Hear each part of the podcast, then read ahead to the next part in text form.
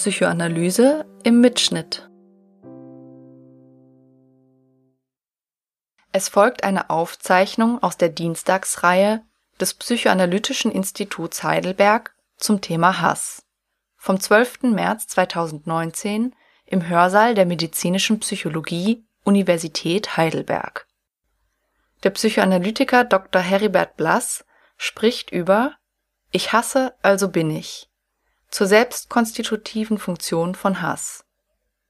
Die Einführung spricht die Psychoanalytikerin Patricia Finke-Lange.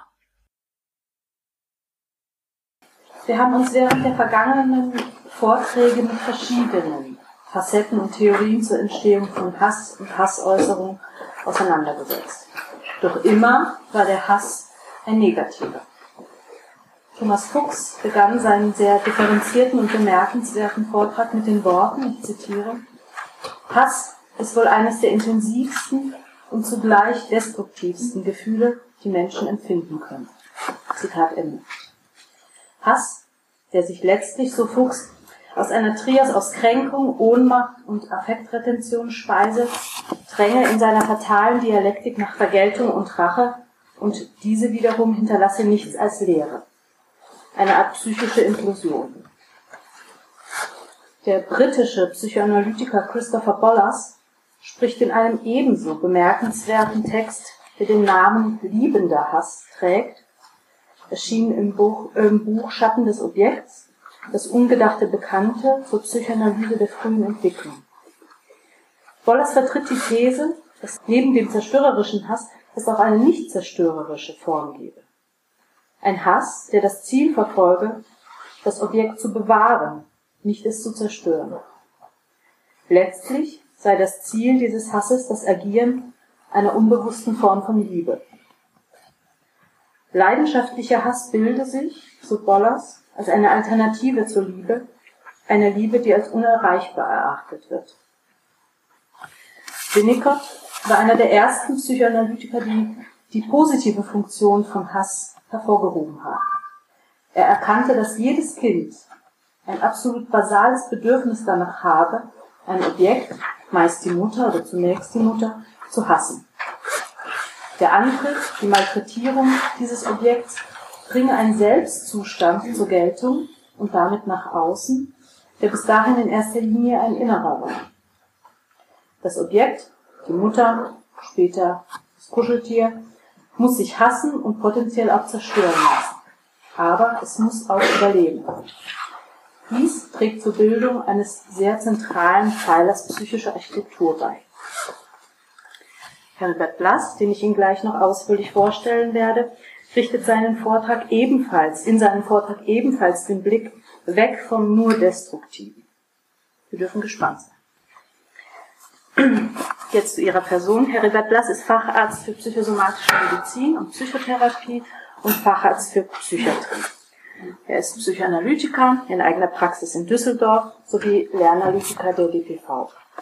Er hat über viele Jahre den äh, zentralen Ausbildungsausschuss geleitet und ist seit 2016 äh, Vizepräsident der IPF, also der Europäischen Psychoanalytischen äh, Föderation. Wir haben ihn im äh, Programm etwas befördert, nämlich bereits zum Präsidenten. Ich gehe davon aus, dass er das auch demnächst werden wird, aber die Realität im Moment ist Vizepräsident. Gut. Herr Blass hat viel geforscht und veröffentlicht zum Bild des Vaters in der seelischen Entwicklung von Kindern, Jugendlichen und Erwachsenen. Und ähm, er forscht und publiziert auch zur männlichen Identität und Sexualität, aber auch zu Fragen der Supervision in der psychoanalytischen Ausbildung. Lieber Herr Blass, ich freue mich sehr auf Ihren Vortrag und räume das Feld.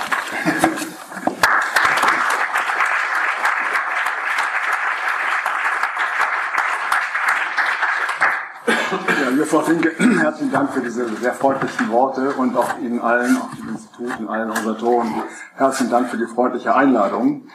Und äh, ich bin auch sehr gespannt auf die Diskussion mit Ihnen, gerade angesichts der Vielfalt der Vorträge, die Sie schon gehört haben. Und ich gehe mal davon aus, dass Sie vielleicht über Hass mehr wissen als ich, jetzt weil Sie schon so viel gemeinsam miteinander besprochen haben. Wir werden sehen. Also, ja, nochmal, liebe Kolleginnen und Kollegen, sehr Damen und Herren. Ein Ehepaar in den Mit-30ern kam zu mir mit dem Wunsch, einen Weg für den Erhalt ihrer Ehe zu finden. In den nachfolgenden analytischen Paarsitzungen wurde ein wechselndes Streit- und Annäherungsmuster deutlich, welches in dem wütenden Ausbruch von Frau A, so nenne ich sie jetzt mal, gegenüber ihrem Mann gipfelte. Sie sagte, geh weg, ich hasse dich. Erregt, auch in dieser erregten Form, betonte sie, dass sie auch mal ihren eigenen Raum brauche und ihr Mann sie, zusammen mit Kind, immer völlig einhänge. Herr A reagierte darauf eigentümlich weich so als würde ihn diese hasserfüllte Ablehnung kaum treffen. Dadurch fühlte sich Frau A nicht ernst genommen und reagierte noch wütender, indem sie sich mit ihrem gesamten Körper abrupt von ihrem Mann wegdrehte und wiederholte, ich hasse dich. Also ich hasse dich. Äh, du verstehst gar nichts. Nun wurde Herr A. auch ärgerlich und entgegnete, du siehst überhaupt nicht, was ich alles für dich und uns tue. Frau A, ja, ja, du für mich und uns. Du machst nur, was dir gefällt und verkaufst es dann als Großzügigkeit für die Familie. Herr A, und du machst alles kaputt, was uns beide betrifft. Und immer soll ich nur für Frieden sorgen.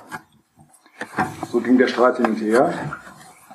Nach einiger Zeit des Streitens bestand meine Intervention darin zu sagen, dass sie beide, also beide Partner, auf je eigene Weise für eine wichtige Balance in ihrer Ehe sorgen. Es gebe die Gefahren einer zu verschmelzenden Nähe und einer zu schmerzlichen Entfernung.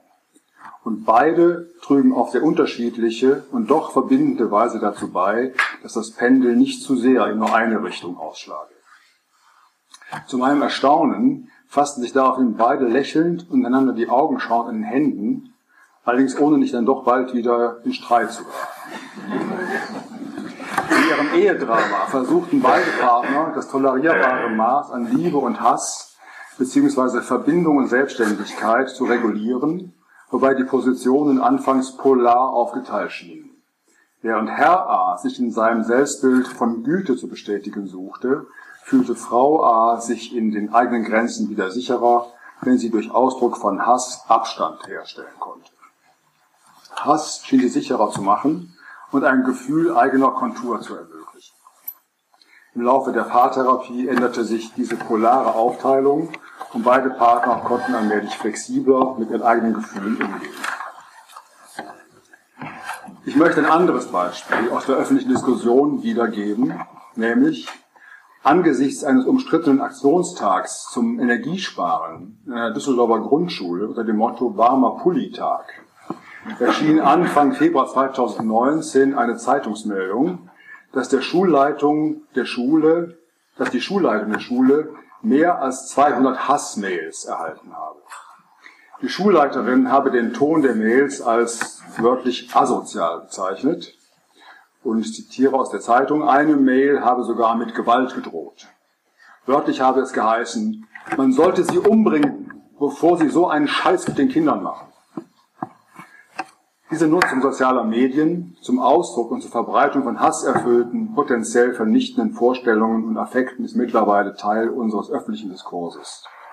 Der sogenannte Hass im Netz umfasst als Cybermobbing sowohl die Hate Speech wie auch das Versenden von sogenannten Hassmails. Und ein anderer aktueller Begriff ist der des Hasspredigers, was sich konsequenterweise auch schon in dieser kulturellen Entwicklung auch im Kabarett niederschlägt. So wird zum Beispiel der Comedian Serdar Somuncu auch 2020 als sogenannter Gröhatz, das heißt also als größter Hassias aller Zeiten, sein neues Bühnenprogramm startet. Ich habe diese Beispiele des Ehepaars und von Hass im Netz gewählt, weil sie zwei Seiten meines Titelmottos deutlich machen. Ich habe ja gesagt, ich hasse, also bin ich, das habe ich als Titel gewählt. Diese äh, Formulierung kann sowohl einen Schritt hin zu einer wachstumsfördernden Selbststrukturierung bedeuten, aber auch Ausdruck eines zerstörend wirkenden Kampfs um Selbsterhalt sein. Für das Paar, was ich Ihnen vorgestellt habe, spielte Frau A's Äußerung von Hass eine zentral strukturierende Rolle. Ohne intermittierenden Hass hätte es keinen Anstoß für eine zukünftige Veränderung gegeben, aber ein vorwiegend destruktiver Hass hätte die Ehe wahrscheinlich leidvoll enden lassen. Allerdings wissen wir aus unserem klinischen Alltag, dass für manche Paare ein wiederkehrender Hass als beidseitiges Bindemittel fungiert, denn mitunter führt die Überwindung des Hasses in einer bis dahin sadomasochistisch geprägten Beziehung zum Ende der Beziehung. Zu hoffen ist in einem solchen Fall, dass das Ende des Paares nicht mit Verzweiflung, sondern mit einem Trauerprozess und einer persönlichen Reifung eines jeden Partners verbunden wird. Der Hass in den zitierten Hassmails oder bei Hasspredigten kennt hingegen keine Trauer. Vielmehr ist er das Resultat einer affektiven Entleerung des Subjekts nach außen und die mit destruktiven Affekten überflutete Umwelt dient als vorläufiger Garant für den Erhalt eines fragilen Selbst. Aufgrund dieser Fragilität muss die Garantie durch wiederkehrende Entäußerungen regelmäßig erneuert werden. Außerdem wirkt eine Verbindung zu ähnlich hassenden Menschen bekräftigend. Die gefühlte Zugehörigkeit zu einer hasserfüllten Gruppe kann so maniforme Begeisterung mit einer Anmutung besonderer Stärke hervorrufen. Das ist natürlich, darauf wollte ich jetzt nicht zu sehr eingehen, aber etwas, was sehr oft bei ähm, rechtsextremen Gruppen äh, eine große Rolle spielt. Ich denke, dass im Laufe der aktuellen Vorlesungsreihe bereits viel Wichtiges über die Phänomenologie des Hasses sowie dessen Bedeutung in individuellen, gesellschaftlichen und kulturgeschichtlichen Zusammenhängen gehört haben. Wenn ich heute über den Hass aus einer analytischen Perspektive spreche, möchte ich vor allem folgende drei Thesen entwickeln. Erstens. Hass ist unvermeidlich. Auf Margarete Mitscherlichs Frage, müssen wir hassen? Sie werden das sicherlich ja alle kennen, hier gerade in Heidelberg. Und auf diese Frage lässt sich mit ihr nur zustimmend antworten, ja, als Menschen müssen wir hassen, denn, wie anhand der Auffassung Freuds zu zeigen sein wird, Hass dient ursprünglich einem Ziel der Entwicklungsförderung. Also das wäre meine erste These. Hass ist unvermeidlich. Zweite, zweite These. Ich möchte einen konstruktiven und einen destruktiven Hass unterscheiden. Ich weiß, dass eine solche Unterscheidung problematisch ist, weil die jeweilige Bestimmung von konstruktiv und destruktiv subjektiv variiert. Entscheidungsrelevante Kriterien sind aber meines Erachtens die Anerkennung des Lebensrechts und der Toleranz von Differenz im Verhältnis zu anderen Menschen. Natürlich neben dem eigenen Lebensrecht. Die Negation des anderen wirkt destruktiv. Einschränkungen hierzu kann es nur in Zeiten mörderischer Diktaturen geben wie beispielsweise bei der selbst hasserfüllten nationalnationalistischen Terrorherrschaft. Also das wäre jetzt die zweite These, konstruktiver, destruktiver Hass. Und die dritte These, die Reifung von primitiven Hass zu konstruktivem Hass erfordert die emotionale Anwesenheit eines verstehenden Gegenübers, das den ursprünglichen Hass des Säuglings überleben kann, von Finkischen eben hingewiesen, also überleben kann, ohne sich zu rächen. Zu Beginn des Lebens kommt diese Aufgabe den Eltern zu. Im späteren Leben kann die Analytikerin, der Analytiker an diese Stelle treten. Dieser Gedanke ist natürlich überhaupt nicht neu. Wir haben ihn Donald Winnicott zu verdanken, aber er ist für uns Analytiker nach wie vor aktuell.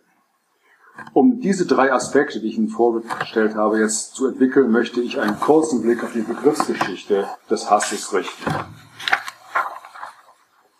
Hass ist einer der stärksten menschlichen Affekte, wobei ich mit Jompi Affekte als Oberbegriff von Bezeichnungen wie Emotion, Gefühl, Stimmung und Befindlichkeit verstehe. Affekte sind dabei definiert als kurz- oder langdauernde, bewusste oder unbewusste psychophysische Gestimmtheiten, die mit spezifischen neurobiologischen, hormonalen, vegetativen, verhaltensmäßigen und oft auch mimisch-expressiven und subjektiven Erscheinungen einhergehen. Für den Begriff Hass gibt es allerdings keine einheitliche Definition, weder in der psychologischen Theorie der Affekte noch philosophiegeschichtlich, letztlich wohl auch nicht in der analytischen Theorie. Die Unschärfe in der Begriffsbestimmung gründet in verschiedenen Auffassungen darüber, ob zum Affekt des Hassens immer und notwendig, und das ist mir schon wichtig, ob dazu immer und notwendig eine zerstörerische Absicht gehört oder ob nicht auch eine intensive Abneigung ausreicht, um von Hass sprechen zu können. Andere Divergenzen bestehen hinsichtlich der Frage, ob Hass als ererbte biologische Konstante unabhängig von den zwischenmenschlichen Erfahrungen des Säuglings auftritt oder ob er nicht eher reaktiv auf eine zu enttäuschende Umwelt entsteht. Mir erscheint eine solche Gegenüberstellung als zu eindimensional, dass sie die gegenseitige Bedingtheit von biologischem Erbe und subjektiver Umwelterfahrung außer Acht lässt. Darauf hat auch Mitchell hingewiesen, Gabbard, also auch andere Kollegen leben das auch so. Innerhalb der begrifflichen Unschärfe gibt es jedoch eine allgemeinsprachliche Tendenz. Denn meist in der Umgangssprache wird Hass doch mit einer zerstörerischen Dimension assoziiert.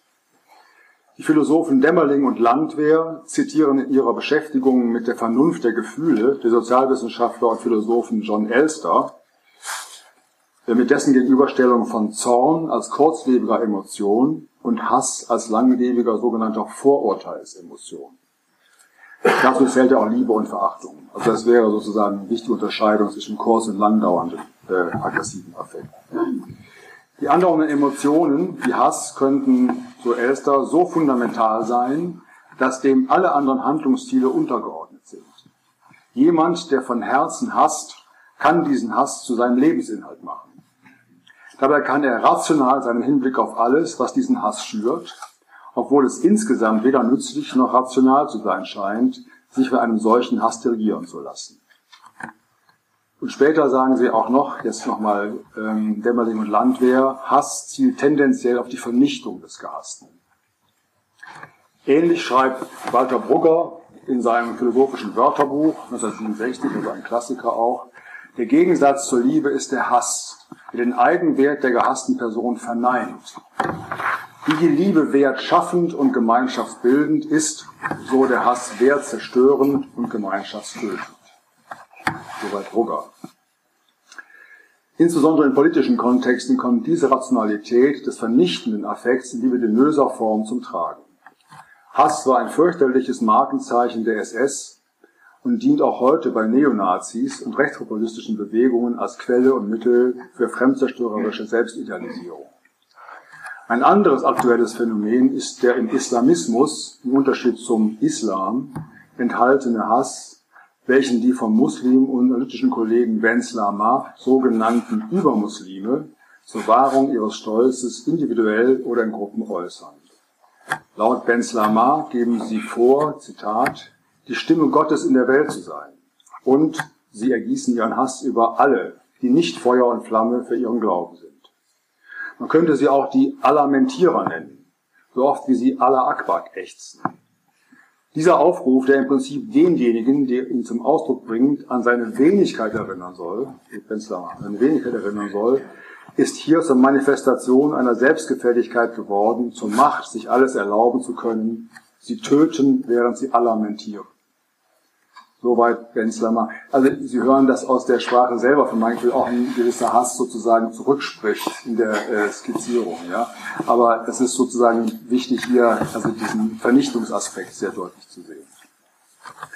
Im Gegensatz zu diesen Verständnisweisen, also wo Hass wirklich ausschließlich nur mit völliger Vernichtung äh, assoziiert und gleichgesetzt wird, finden sich eben auch andere Verständnisweisen. Und darauf wollte ich hinweisen, in denen Hass nicht ausschließlich mit intentionaler Zerstörung verbunden wird, sondern allgemein die intensive Abwendung vom gehassten Objekt bezeichnet.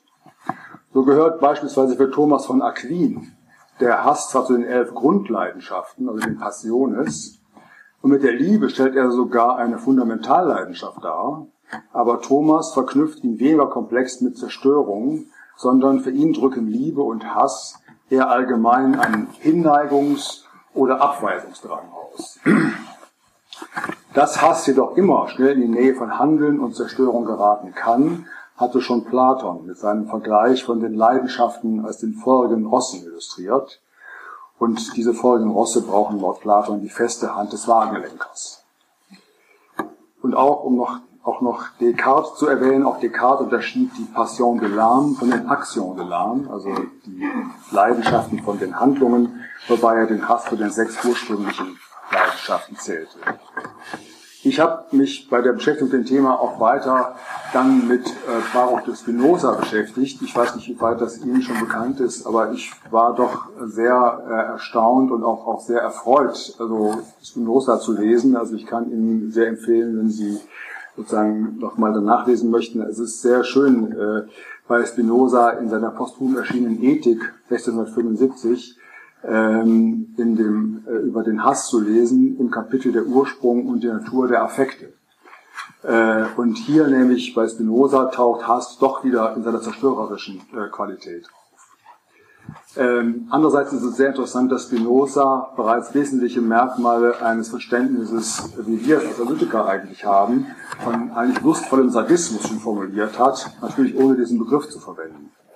Aber um Ihnen einige Kostproben äh, zu geben, habe ich äh, einige Lehrsätze ausgewählt, wobei es wirklich eine Reduktion ist. Also man könnte jetzt den ganzen Abend mit Spinozas Lehrsätzen füllen. Das wäre zu viel, obwohl es für mein Gefühl durchaus schön lustvoll anzuhören wäre. Also, also ich äh, kurz äh, einige Lehrsätze aus Spinoza. Lehrsatz 13.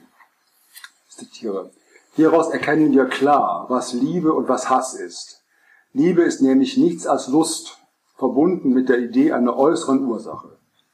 Und Hass nichts als Unlust, verbunden mit der Idee einer äußeren Ursache. Wir sehen ja auch, dass der Liebende notwendig den Gegenstand, den er liebt, gegenwärtig zu haben und zu erhalten sucht, während dagegen der Hassende den Gegenstand, der ihm verhasst ist, zu entfernen und zu zerstören sucht. Soweit Spinoza. Ich möchte hier hervorheben, dass Spinoza die Affekte mit einer äußeren Ursache verknüpft und dabei bereits die auch für Freud so fundamentale Lust-Unlust-Relation verwendet. So auch im Lehrsatz 19. Wer sich vorstellt, Spinoza, dass das, was er liebt, zerstört werde, wird Unlust. Stellt er sich aber vor, dass es erhalten wird, wird er Lust empfinden. Oder Lehrsatz 20. Wer sich vorstellt, dass das, was er hasst, zerstört wird, wird Lust empfinden. Also Spinoza formuliert außerdem bereits eine interpersonale affektive Ansteckung und somit eine Grundlage für die Bedeutung von geteiltem Hass in der Bildung von Gruppenidentitäten. So der Lehrsatz 22. Wenn wir uns vorstellen, dass jemand ein Ding, das wir lieben, mit Lust affiziert, werden wir mit Liebe zu ihm affiziert werden. Wenn wir uns dagegen vorstellen, dass er uns mit Unlust affiziert, werden wir hingegen auch mit Hass gegen ihn affiziert werden. Oder der nächste Lehrsatz 24.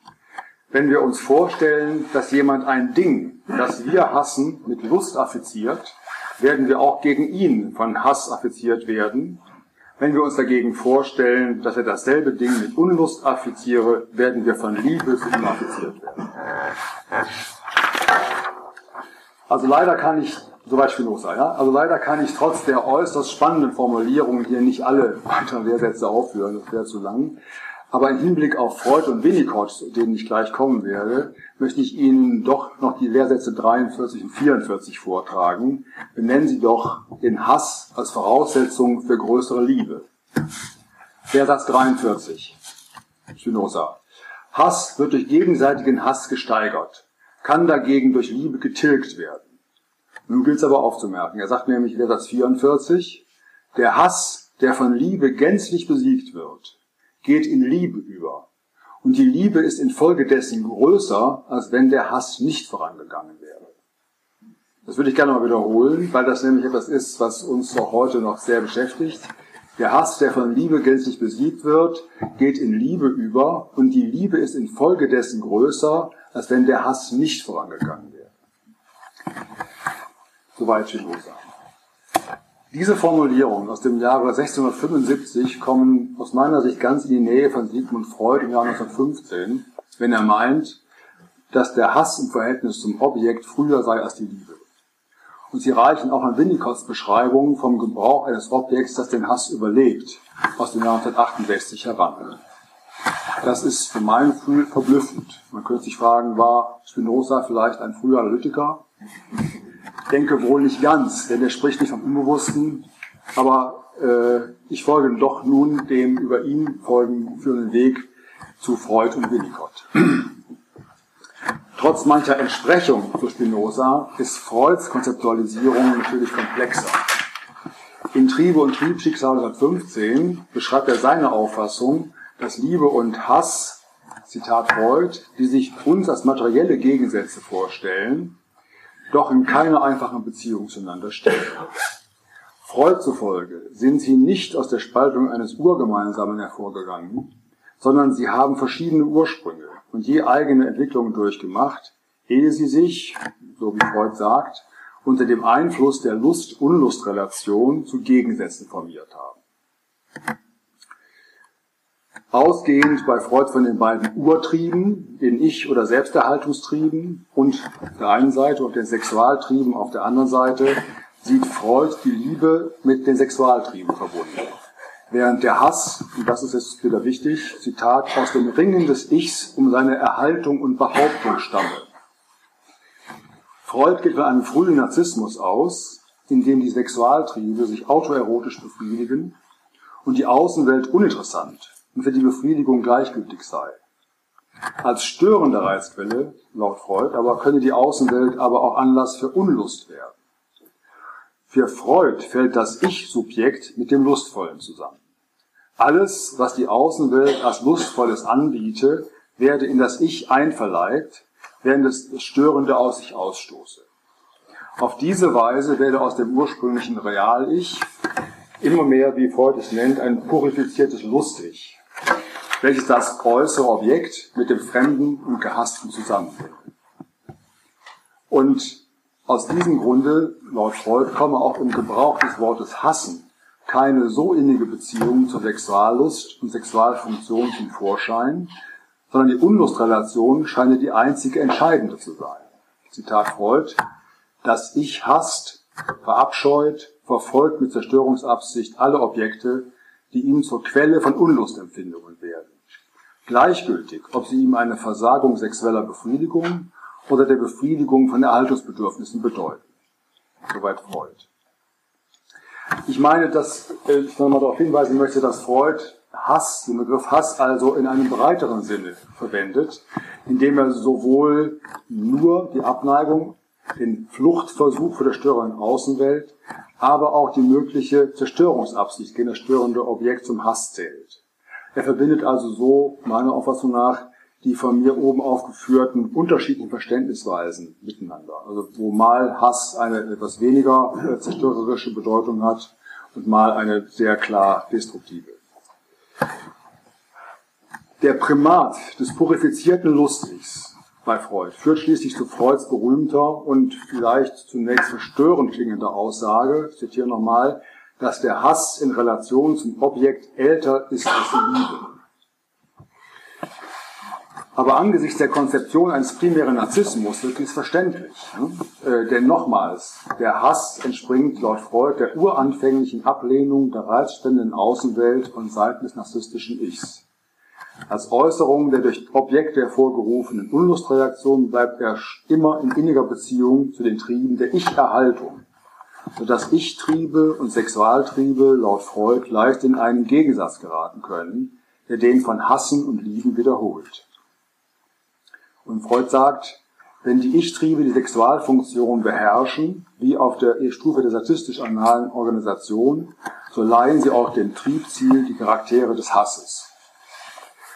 Um es in anderen Worten zu verdeutlichen, in diesem Fall ist das Triebobjekt nicht eine geliebte Person außerhalb des eigenen Ich, sondern nur das eigene Ich. Und so würde ich hinzufügen, die eigene Selbststruktur. Entscheidend also dieser Konzeption ist, dass zu hassen bedeutet, vor der gefährlichen Außenwelt einen Schutz aufzubauen. Und die reifere kartesianische Vorlage des Cogito ergo sum findet hier vielleicht eine frühere Entsprechung in der Formulierung, eben ich hasse, also bin ich. Also wenn ich mich in dieser Konzeption gegen die störende Außenwelt abgrenzen kann und Hass dazu verwende, kann ich selber meine Struktur aufrechterhalten. Soweit Freuds Konzeption die natürlich nur gelten kann innerhalb eines primären Narzissmus. Was geschieht nun, wenn wir Freuds Annahme eines primären Narzissmus nicht folgen? Wir wissen heute, wie früh bereits sich der Säugling mit seinen Eltern affektiv austauscht. Außerdem hat Freud selbst seine Auffassung dahingehend geändert, unter 23, dass er Hass in Verbindung mit seiner Annahme eines Todestriebs brachte. Meines Erachtens wird dann aber nicht die gesamte Konzeption Freuds hinfällig. Aber eine Modifikation erscheint unabdingbar, wie sie nachfolgende Autoren vorgenommen haben. Bevor ich aber zu diesen nachfolgenden Autoren komme, möchte ich noch zwei weitere wichtige Aspekte der Freudschen Konzeption hervorheben. Erstens. Zum einen führt Freud aus, dass erst mit Herstellung der Genitalorganisation die Liebe zum Gegensatz von Hass geworden ist und dass die Beziehung von Liebe und Hass letztlich, wie er sagt, nur für die Relation des Gesamtichs zu den Objekten reserviert ist. Also nur die Gesamtperson kann ein Objekt hassen, nicht ein einzelner Trieb, das macht keinen Sinn. Und das andere, andere zweitens, ist, dass der ursprüngliche Gegensatz von Liebe nicht Hass ist, sondern Gleichgültigkeit gegenüber der Außenwelt. Später erst ordne sich die Indifferenz dem Hass der Abneigung als Spezialfall ein, nachdem sie zuerst als dessen Vorläufer aufgetreten sei. Die Entstehungs- und Beziehungsgeschichte der Liebe macht es also verständlich, dass sie so häufig ambivalent, das heißt in Begleitung von Hassregungen gegen das nämliche, dasselbe Objekt auftrete. Freud nochmal, der der Liebe beigemengte Hass rührt zum Teil von den nicht völlig überwundenen Vorstufen des Liebens her, zum anderen Teil begründet er sich durch Ablehnungsreaktionen der Ich-Triebe, die sich bei den häufigen Konflikten zwischen Ich- und Liebesinteressen auf reale und aktuelle Motive berufen können. In beiden Fällen geht also der beigemengte Hass auf die Quelle der Erhaltungsliebe zurück. Wenn die Liebesbeziehung zu einem bestimmten Objekt abgebrochen wird, so trifft nicht selten, tritt nicht selten Hass an deren Stelle, woraus wir den Eindruck einer Verwandlung der Liebe in Hass empfinden. Über diese Deskription hinaus führt dann die Auffassung, dass dabei der real motivierte Hass durch die Regression des Liebens auf das sadistische Vorstufe verstärkt wird, so dass Hassen einen erotischen Charakter erhält und die Kontinuität einer Liebesbeziehung gewährleistet ist. Soweit Freud.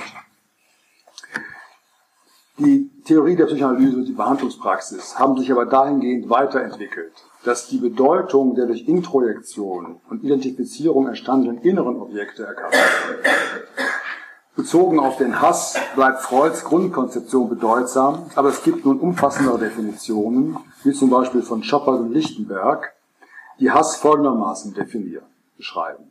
Zitat, es entwickelt sich ein aversives motivationales System als Antwort auf das Bedürfnis, mit Gegenwehr und oder Rückzug auf jeglichen inneren oder äußeren Reiz zu reagieren, der dystonisch ist. Zitat Ende. Und beide Autoren stellen auch eine Verbindung her zwischen der Bedeutung von Hass als Selbsterhalt und der Bindung an eine andere Person, indem sie die enge Verknüpfung von Hass und leidenschaftlicher Liebe betonen.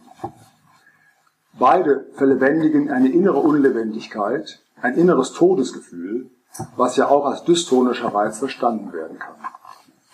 Gabbard bestätigt in seinem Kommentar zu ihrem Artikel, dass sowohl Hass als auch leidenschaftliche Liebe eine Person vor dem Schlafengehen beruhigen können und dass beide eine außergewöhnliche Lust in ein ansonsten leeres Leben bringen können.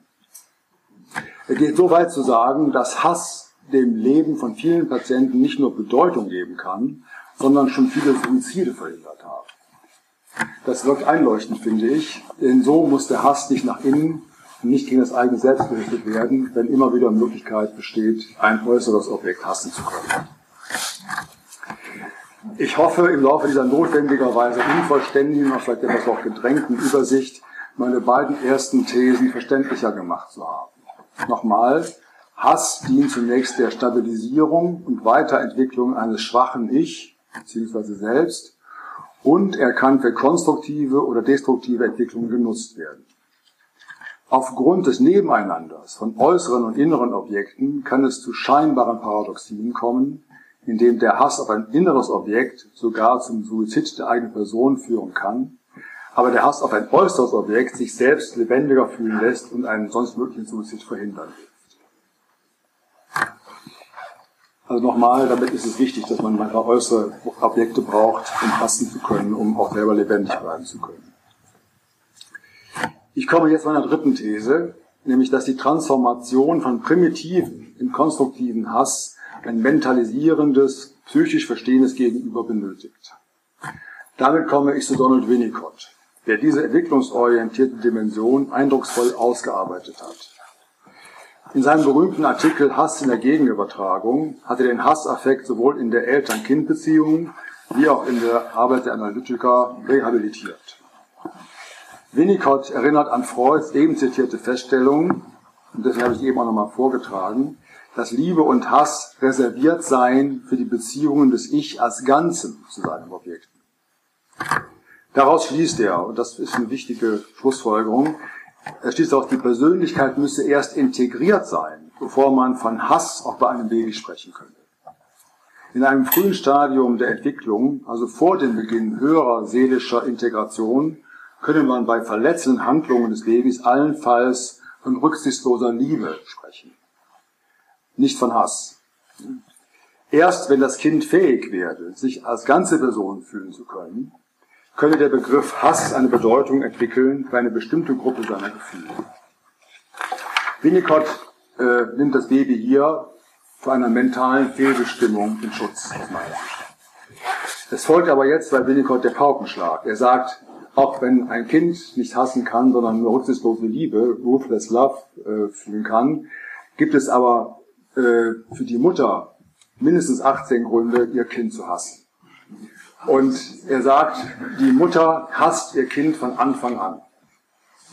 Natürlich liebt es, äh, liebt die Mutter ihr Kind auch, aber ähm, es gibt, wie gesagt, verschiedene äh, Gründe. Ich kann die natürlich nicht alle nennen, die 18 Gründe, aber einige wähle ich aus. Also die Mutter hasst ihr Kind, weil das Baby zum ersten nicht ihre eigene mentale Vorstellung ist, äh, nicht ihrer eigenen, ihren eigenen Vorstellungen entspricht weil es auch nicht das Kind ist, äh, was die Mutter sich während ihres früheren Kinderspiels mal vorgestellt hat ähm, und oder es auch nicht äh, entspricht dem Bild, was sie von ihrem Vater, also Vaterskind oder Bruderskind hat, was sie frühe Fantasien hatte mit äh, den Personen, die ein Kind hätte haben wollen.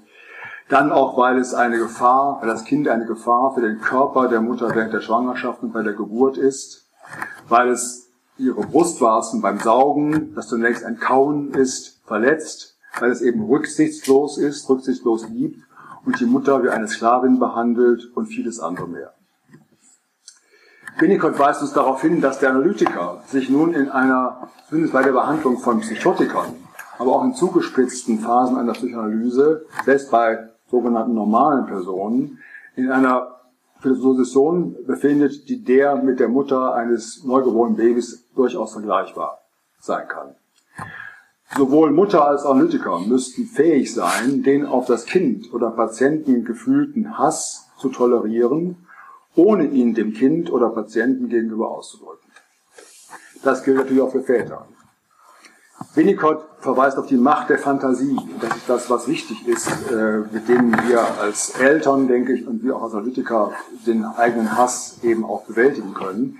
Die Macht der Fantasie, wenn er schreibt, Zitat Winnicott, das Bemerkenswerteste an einer Mutter ist ihre Fähigkeit, von ihrem Baby so sehr verletzt zu sein und so stark zu hassen, ohne dies dem Kind heimzuzahlen und auf Belohnungen zu warten die vielleicht oder vielleicht auch nicht zu einem späteren Zeitpunkt kommen werden.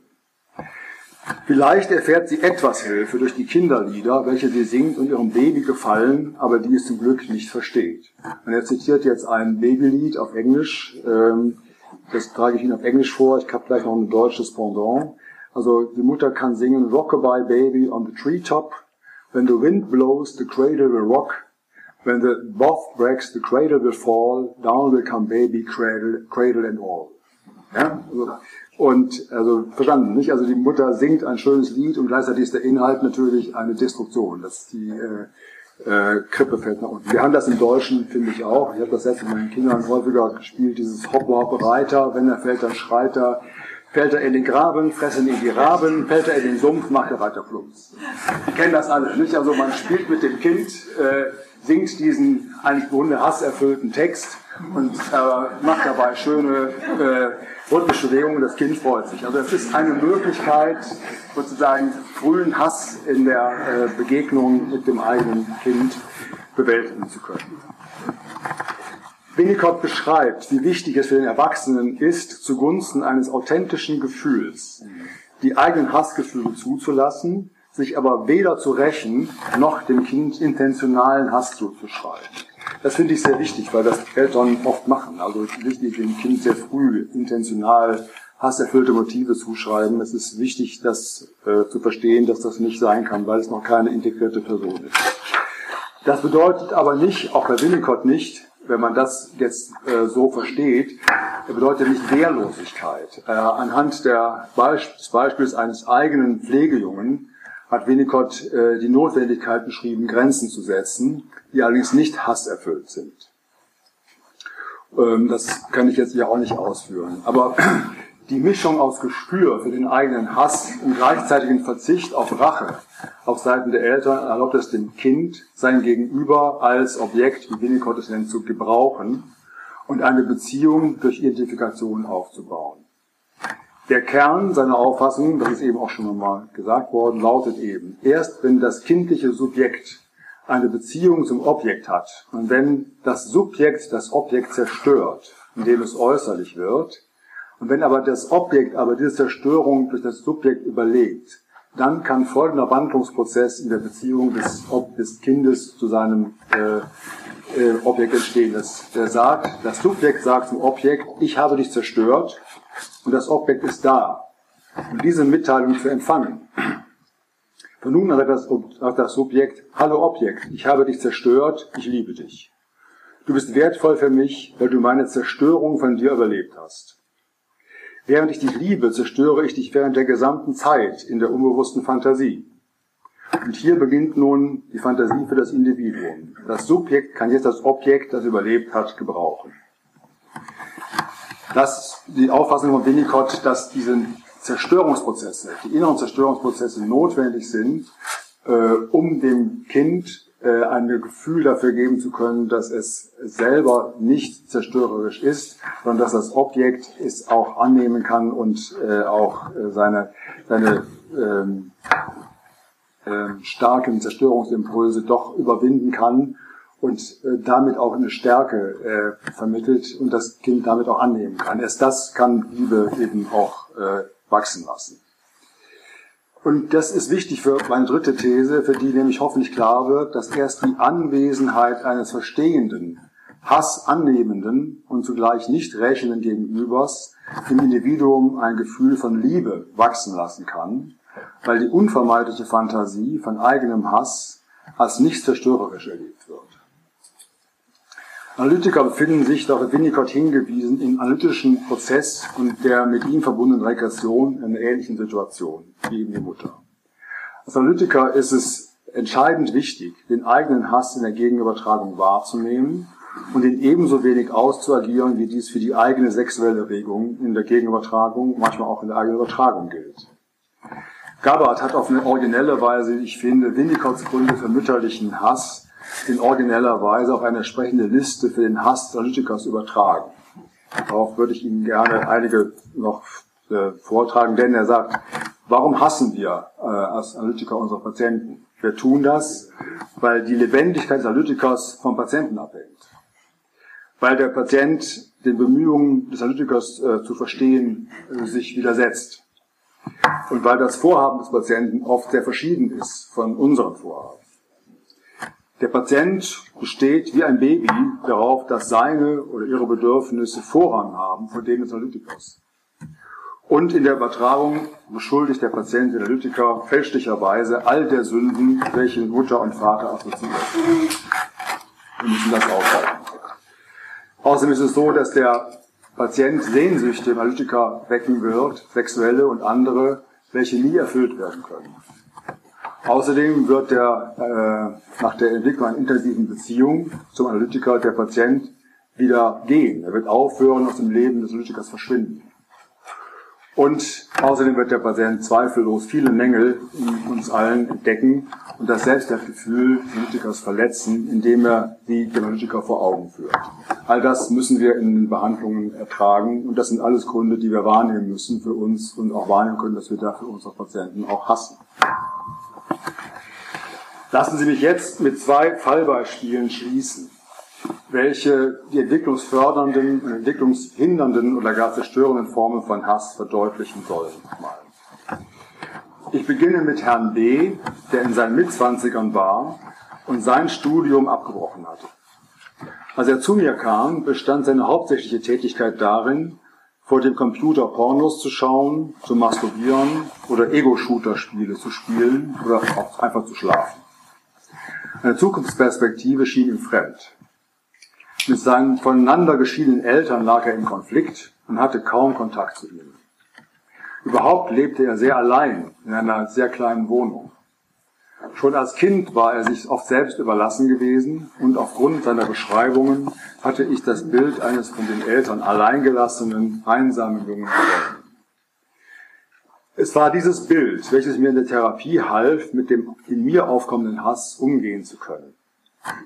Ich lasse jetzt viele biografische Details, Entwicklungen aus der von Misstrauen geprägten Anfangszeit der Therapie weg. Stattdessen konzentriere ich mich auf die Bedeutung des Hasses im Leben von Herrn B. Erst im Laufe der Zeit konnte er darüber sprechen, dass er neben seinem Pornokonsum sehr oft Hass und Ekel gegenüber Menschen empfinde. Nämlich Menschen seien unehrlich, dumm und schwach. Zwar halte er sich nicht für klüger, aber es erzeuge in ihm einen Ekel, dass weder er noch andere über einen spürbaren Wert verfügten. So seine Auffassung. Von diesen mit zum Teil schwer erträglichen hohen vorgetragenen Einschätzungen fand er nur wenige Ausnahmen. So sprach er zu meinem Entsetzen in Entsetzen Hitler einen positiven historischen Wert zu, auch wenn er dann anfügte, Zitat, aber mit den Juden war das nicht so ganz richtig. Und im Verlauf des letzten US-Wahlkampfs wurde er ein Fan von Donald Trump. Dessen Reden verfolgte er nachts vor dem Computer und er zeigte sich begeistert davon, dass Trump das, wie er es nannte, Establishment, die Hillary und auch die Fake-Reporter einfach fertig machen würde. Hier sei endlich ein Mann aufgetreten, der die Verlogenheit der Politik beim Namen nenne. Der finanzielle und soziale Hintergrund von Trump schien ihm gleichgültig. Für ihn zählte ausschließlich die aggressiv hasserfüllte Rede des Kandidaten, mit der dieser laut Herrn B., wie er mit, meinte, mit der verlogenen Freundlichkeit in menschlichen Beziehungen aufräumte und die verlogene Doppelmoral in der Gesellschaft angeblich entlarvte. Sie können sich vorstellen, dass das für mich äh, immer wieder sehr schwierig war zu ertragen. Ja, also sich das immer wieder anzuhören und immer wieder zu fragen, was bedeutet das jetzt? Bezogen auf Hitler glaube ich nicht, dass Herr B. wirklich ein Neonazi war aber er nutzte Hitler als Projektions- und Identifikationsfigur für seinen anfangs unbearbeiteten, aus frühen Enttäuschungen rührenden Hass. Natürlich nutzte er ihn auch als Mittel zur Provokation in der Übertragungsbeziehung zu mir, eben um zu sehen, wie ich auf seine Erklärung reagieren würde. Da es eben zu unserem Instrumentarium aber gehört, sich selbst um ein Verständnis sonst inakzeptabler Situationen zu bemühen, brachte ich meine Verwunderung über seine positive Einschätzung zum Ausdruck und fragte zugleich, ob er eine Verbindung zwischen sich, Hitler und Trump sehen würde. Hitler habe, wie er, in frühen Lebensjahren mit Scheitern zu ringen gehabt, und sowohl Hitler wie Trump hätten Vorstellungen von grandiosen Siegen als Gegenrealität ausgegeben. Das habe ich ihn so gefragt, wo natürlich in meiner Frage sicher auch ein Gegenhass steckte. Um, ich musste irgendwie mich etwas auch erklären in meinen Auffassungen. Aber meine Frage erhielt zugleich auch ein Verständnisangebot für eine von Hass geprägte Idealisierung bei Herrn B.